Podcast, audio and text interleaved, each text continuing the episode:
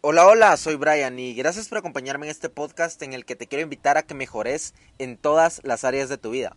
Y es que a quien no le ha pasado que se sienta ansioso, deprimido o, o enojado y no sabe por qué. No es que estés loco o que hay algo malo contigo, simplemente alguna de las 12 áreas que vamos a ver en este podcast está fallando o no le estás dedicando el suficiente enfoque y eso provoca que te sientas así. Este concepto no, no, es mío, es de un libro llamado Lifebook de John Butcher que me parece increíble para entender por qué a veces nos sentimos como nos sentimos y cuáles son todas las áreas que conforman nuestra vida. Y es que por lo regular le dedicamos toda nuestra energía a una o dos áreas de nuestra vida nada más, cuando realmente deberíamos dividir nuestra energía de forma que quede racionada en las 12 áreas. A mí este concepto personalmente me cambió la vida y te recomiendo tomar notas de cada una de las áreas si realmente querés tener una vida extraordinariamente balanceada este 2021. No confíes en tu buena memoria.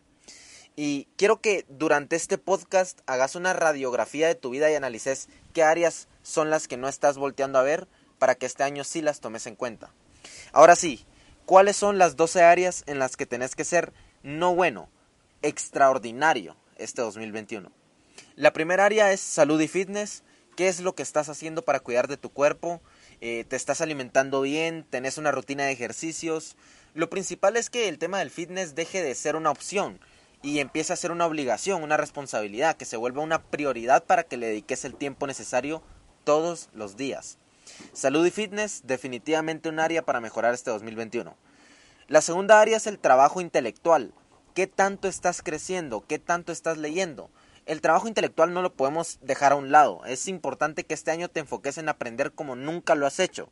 Ir a cursos, talleres, leer, eh, aprender un nuevo idioma, todo lo que te haga crecer para que puedas compartir ese conocimiento con el mundo. El tema intelectual, sin duda, es un área importante para mejorar este año. La tercera área es el trabajo emocional. El trabajo de salud emocional, el aumentar tu inteligencia emocional es fundamental para reaccionar a todo lo que te suceda. No puedes ir por la vida dejando que tus emociones guíen tu camino. El trabajo emocional es importante porque siempre van a haber problemas y el enfocarte en esta área va a hacer que puedas soportar problemas más grandes sin dejarte destrozar por tus emociones. La cuarta área es el carácter.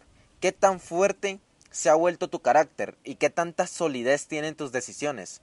Y no, no, me quiero poner muy religioso, pero la Biblia lo dice, que tú no sea no y que tú sí sea sí.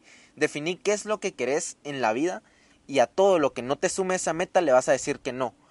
Y así vas a ir construyendo tu carácter. Sin duda, un área importante para mejorar este 2021. La quinta área es el trabajo espiritual. El, trabajo espiritual te centra, te ayuda a que entendas mejor el mundo y que seas consciente de tus limitaciones. El dedicarle el tiempo a tus creencias es importante para mantener esa conexión que te va a ayudar en los tiempos difíciles y que te va a dar paz y tranquilidad. Definitivamente no podemos olvidarnos del trabajo espiritual este año. La sexta área es la relación de pareja. El trabajo de una relación de pareja es de esfuerzo constante. Si tenés una pareja, es necesario que este 2021 estés ahí y le dediques el tiempo que se merece. Y si no tenés el tiempo que se merece, mejor que no estés ahí. Área número 7. Paternidad. Este podcast no lo escuchan muchos padres, pero si hay alguno, ¿qué estás haciendo para apoyar a tus hijos? para hacerlos crecer? ¿Qué tiempo le estás dedicando de calidad? Y para nosotros que aún no somos padres, ¿qué estamos haciendo para apoyar a nuestros padres? Eh, nosotros preferimos muchas veces salir con nuestros amigos en lugar de estar con las personas que nos dieran la vida. Y no está mal, pero si no les vamos a dedicar cantidad de tiempo, al menos démosles cantidad o calidad de tiempo, perdón. Si no les vamos a dar cantidad de tiempo, démosles calidad de tiempo. Dejemos el teléfono y enfoquémonos en mejorar nuestra relación con ellos este 2021. La octava área es el trabajo social. No somos nadie si no nos vinculamos con amistades que nos apoyen. Este 2021, en lugar de buscar amigos para salir de fiestas, busquemos aliados para crecer juntos. Importante el trabajo social. Área número 9. La carrera profesional. Si no estás haciendo nada a nivel carrera profesional, ¿cómo esperas sentirte orgulloso de ti? Número 10.